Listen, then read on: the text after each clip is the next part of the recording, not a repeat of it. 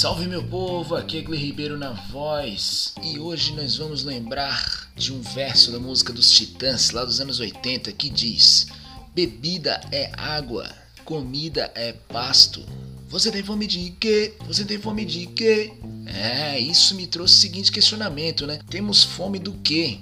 Claro que essa letra, ela justamente por ser um poema musical, ela é carregada de significados, né? E nessa música eles estão falando muito mais das fomes da mente do que do corpo, digamos assim, né? Mas eu fiquei pensando justamente então sobre a alimentação, né? E sobre o quanto ela é importante para as pessoas, né? O quanto a alimentação, a comida, a dieta ela tem a ver com a globalização, com a soberania das nações, com a autonomia coletiva e individual e também com as esferas políticas, com a cultura. Então, se nós estamos falando de geografia, sociedade, cultura e etc., você está no lugar certo, papai. Você está no Resenha do Gle. É mais um lançamento de Glezinho Batera, dessa vez em áudio.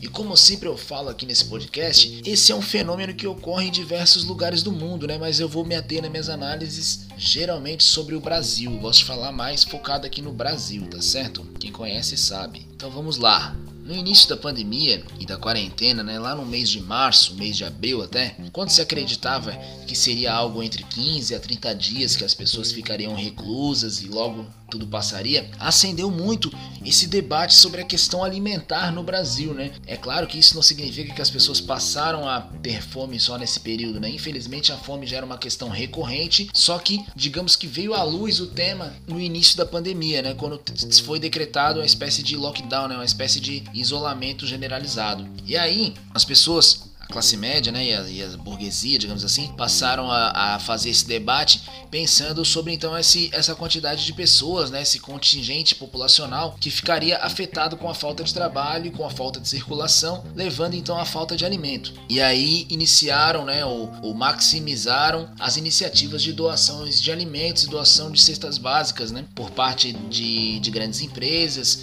por parte de artistas que passaram a fazer as lives e através de, de doações doações, subsidiar a live e fazer doações dos alimentos. As ONGs, né, que já faziam trabalhos dessas doações, mas passaram a receber muito mais visibilidade e, consequentemente, conseguiram ajudar mais pessoas. E, no entanto, infelizmente, passado aí seis meses de pandemia, é, muitas ONGs tem falado abertamente que as doações estão diminuindo e infelizmente a fome não diminui, né? Com o aumento do desemprego, consequentemente mais pessoas, sendo elas em situação de rua ou não, estão passando a necessitar de doação de alimento. E isso é, digamos que a pirâmide está subindo para um lado e diminuindo para o outro, né?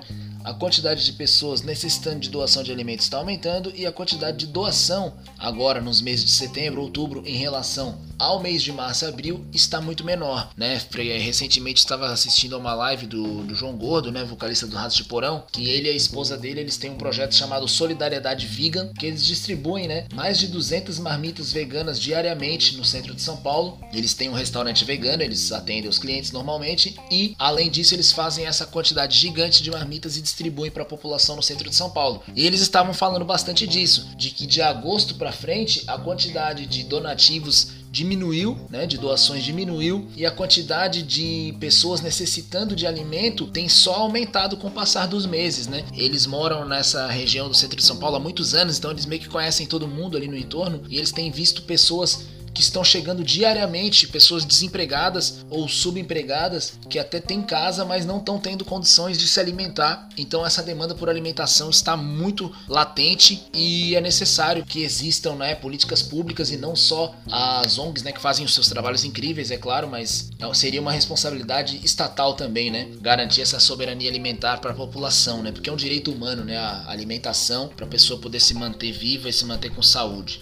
Pois bem, como esse é um podcast autônomo, né? Eu adoraria trazer uma estimativa aí de quantas gramas ou quilos uma pessoa adulta come por dia. Mas a minha equipe de roteiristas, que no caso sou eu mesmo, não conseguiu esses dados, mas a gente sabe que é um bocado de comida aí, né? Pensando que temos 7 bilhões de pessoas no mundo, sei lá, imagino que um quilo, um quilo e meio de comida por dia dá muitos quilos, né? Então, é, a nossa alimentação, né, a nossa dieta, né, ou seja, a nossa rotina alimentar, ela tá muito muito ligada, né, as suas modificações estão muito ligadas com o crescimento das cidades, com a industrialização, com o êxodo rural, com a globalização, com a inserção da mulher no mercado de trabalho. Pensando então em relação à rotina alimentar, a gente pode pensar que a regionalidade ela sempre teve muito a ver com os ingredientes disponíveis para o consumo das populações, né? Por exemplo, se a pessoa é, mora no litoral, né, no parte de mar, ela vai consumir mais peixes e frutos do mar e tal. Se ela mora, por exemplo, na, na Amazônia, né, o pessoal tem o costume de comer o açaí, enfim. Mas a globalização, né, ou seja, o aumento dos fluxos de informações, os fluxos financeiros, fazem com que ocorra uma homogeneização do alimento, né? Quando a gente pensa em globalização e alimentação, a gente pensa logo no hambúrguer, né? Nesse alimento, né? Nesse sanduíche americano e tal, que realmente é um, é um tipo de alimentação que se espalhou pelo mundo inteiro, né? Existem as grandes cadeias de lanchonete, né? Os fast foods que se espalharam pelo mundo inteiro, mas a própria alimentação do dia a dia aqui do Brasil também, de certa forma, está globalizada, né? Claro que existem as suas particularidades regionais, mas o arroz, o feijão, o macarrão, o pãozinho, né, que tem seus vários nomes, pão de trigo, pão de sal, pão francês, pão d'água, enfim, pãozinho, café com leite, eles estão em todos os lugares do Brasil, cada qual aí com as suas particularidades. Inclusive, esse essa globalização alimentar, ela vai ocorrendo com maior intensidade a partir da segunda metade ali do século XX, né? Com o êxodo rural, com a industrialização do Brasil, né? Com uma série de famílias saindo dos interiores, chegando nas capitais, né, as pessoas passaram a, a, morar, em, morar em moradias, é ótimo, né? Passaram a morar em residências com sem espaço para cultivo de alimento e para cultivo de animais, né? Tu morando na cidade não tem como tu criar um gado e, e matar o próprio boi para pegar carne e tal e ter uma grande lavoura para plantar os seus, seus alimentos. Então tu tem que ir até o pegar o salário lá da tua empresa, da indústria, ir no supermercado comprar, ir no super, né, meu? Ir no supermercado comprar os seus alimentos e cozinhar em casa, né? Então, com o aumento da vida nas, nas cidades, com a formalização dos trabalhos, digamos assim, a industrialização, e com a entrada da mulher no mercado de trabalho, a rotina alimentar mudou também, certo? E com o avanço da tecnologia, obviamente, né? A chegada do micro-ondas, a chegada da mais antiga, a chegada da geladeira. Então, tudo isso foi modificando a forma de, de consumir alimento, né? Então, a gente vai tendo acesso até mesmo a alimentos que antigamente as pessoas mais antigas elas dizem que tinham gosto diferente, né? Muito provavelmente a gente já ouviu os pais, os avós, enfim, falar que o leite que se toma hoje em dia na caixinha, né, o leite integral, é muito diferente do leite originário, direto da vaca, ou a própria carne de frango, é uma carne hoje em dia muito mais macia, muito mais clara. Enfim, com o aumento da tecnologia, os alimentos foram modificando e a gente foi passando também a consumir mais, né? Não sei eu faço esse podcast aqui, eu não sei se todo mundo é da mesma classe social que o cara, né? Mas quem vem da classe C aí, os pais sempre contam, né, que antigamente só se tomava refrigerante poucas vezes no ano, só no Natal e tal. É, e hoje em dia a gente tem um acesso muito mais facilitado a esse tipo de alimentos, né? Ao refrigerante, é, uma série de alimentos diferentes, né, velho? De doces e salgados, uma série de besteira, coisa que faz mal pra, pra saúde pra caramba. Até o conceito de doce com o tempo foi mudando muito, né? Não sei se vocês já repararam, as sobremesas que, o, que os avós gostam é muito ruim, né? Eu acho muito ruim, pelo menos. que é né, o doce de abóbora, de sei lá, de mamão, de goiaba com muito cravo, canela, aquelas coisas, né? Hoje em dia a gente já curte uma onda diferente, né? Um chocolate, um açaí, um sorvete, enfim, a globalização ela nos traz esse tipo de coisa, né? Coisas que foram criadas fora do Brasil ou coisas que foram criadas lá no outro lado do Brasil, né? O caso do açaí, por exemplo. E então a globalização, o avanço tecnológico, é, o mercado de trabalho, tudo isso nos traz então essa evolução, muitas vezes não para o bem, mas essa evolução, essa modificação na rotina alimentar e nos hábitos alimentares. Com tudo isso, cheguei ao pensamento de que, com certeza, pensar em alimentação, pensar em rotina alimentar é com certeza uma forma de pensar política, né? Comida é política, alimentação é política, né? A gente pode pensar a partir da perspectiva de que a autonomia alimentar, né? Escolher o que quer comer, escolher a quantidade e a variedade de alimentos está muito ligado ao poder e muito ligado, consequentemente, a, ao poder aquisitivo, mas ao poder ideológico também, né? Existem, por exemplo, regiões da cidade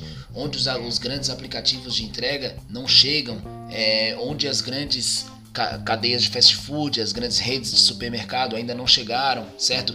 Então, a variedade de oferta de alimento, ela está, ela tem a ver com a especulação imobiliária, tem a ver com a questão da segurança pública, com a questão da infraestrutura urbana e consequentemente com a questão do poder aquisitivo mesmo da pessoa conseguir escolher o que quer comer, né? Se ela abre o aplicativo, escolhe se ela quer comer comida mexicana, tailandesa, japonesa, isso envolve muito a questão das oportunidades de vida que essa pessoa teve, né? Como é que uma pessoa vai escolher comer essas coisas se ela antes não teve oportunidade? Então, a, o conhecimento cultural que a pessoa tem, o repertório cultural, digamos assim, influencia também na sua rotina alimentar, né? Por isso que existe bastante aquele debate sobre comida vegana ser elitista ou não, quando na verdade o aspecto que impede o crescimento mais rápido, digamos assim, dessa cultura não é nem o acesso à compra dos vegetais na feira, porque realmente não é uma coisa tão cara assim, mas sim a capacidade de escolha do indivíduo. Muitas vezes, quando o indivíduo tem um repertório cultural, uma série de oportunidades de vida menores, a capacidade de escolha alimentar vai ser diferente, vai ser limitada também, e até mesmo a autonomia familiar, digamos assim, né? Muitas vezes a pessoa mora com família,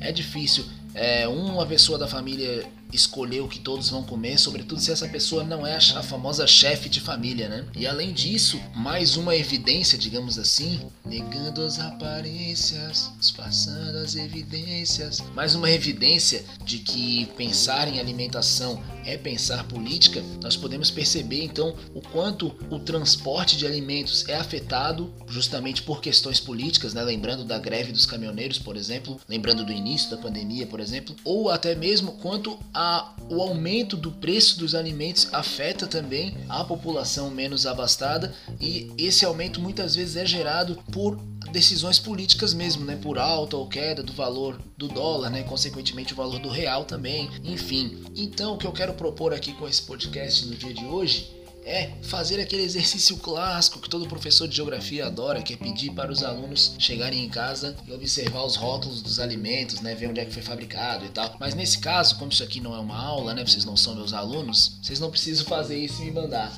Mas é só para a gente pensar mesmo.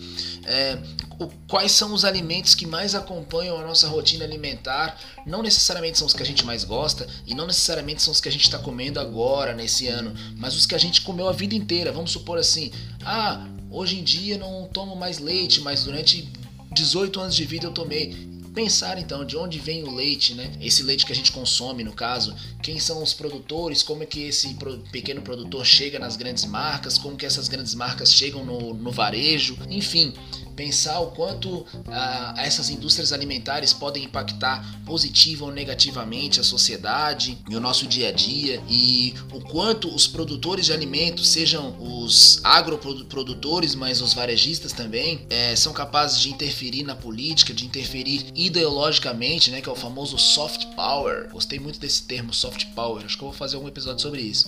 Mas enfim, o quanto esses detentores das grandes cadeias alimentares são detentores também de soft power ou de certa forma de hard power também, né? Pois bem, se você é daqueles que não fala de política, que acha que não se envolve em política, mas come todos os dias, enfim a hipocrisia. Como andam dizendo bastante por aí na internet, enfim a hipocrisia. Então é isso, pessoal. Comida é política. Você tem fome de quê? Já diria Arnaldo Antunes lá nos anos 80 com os Titãs. Mande esse episódio para alguém que pensa bastante nessas questões. E se não pensa, tá na hora de pensar. Ó, bate na mesa aqui, ó. Tá na hora de pensar. Dá um salve lá no Instagram e me diz o que achou desse episódio. Vamos nessa, viva a democracia! Valeu, valeu!